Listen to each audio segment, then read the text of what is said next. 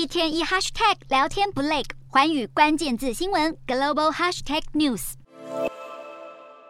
中国国家主席习近平在十月底召开的二十大成功取得第三任期。然而，当时中国前总书记胡锦涛当众被架出会场的画面更加震惊全球。究竟胡锦涛被架出场之前发生了什么事？又和一旁的常委官员说了哪些话？日本媒体细看富士就引述唇语专家的分析，当时胡锦涛似乎想要翻阅桌上的文件，确认政治局委员的名单，却遭到左方的栗战书出手制止。而栗战书说的几句话，应该就是别看了，都定了，因为新常委人事其实已经确定。而当中不包括胡锦涛的人马胡春华，但是胡锦涛显然事先并不知情，才会想要翻阅文件。习近平推派的新任常委名单排除国务院总理李克强、副总理胡春华以及全国政协主席汪洋，这意味着主张市场经济的团派几乎全部退出权力核心，转变为习近平一人独大。在他的带领之下，中国似乎在往大政府、小市场迈进。尤其从最近的清零防疫政策，就能够看出习近平完全不担心中国的经济发展遭到牺牲。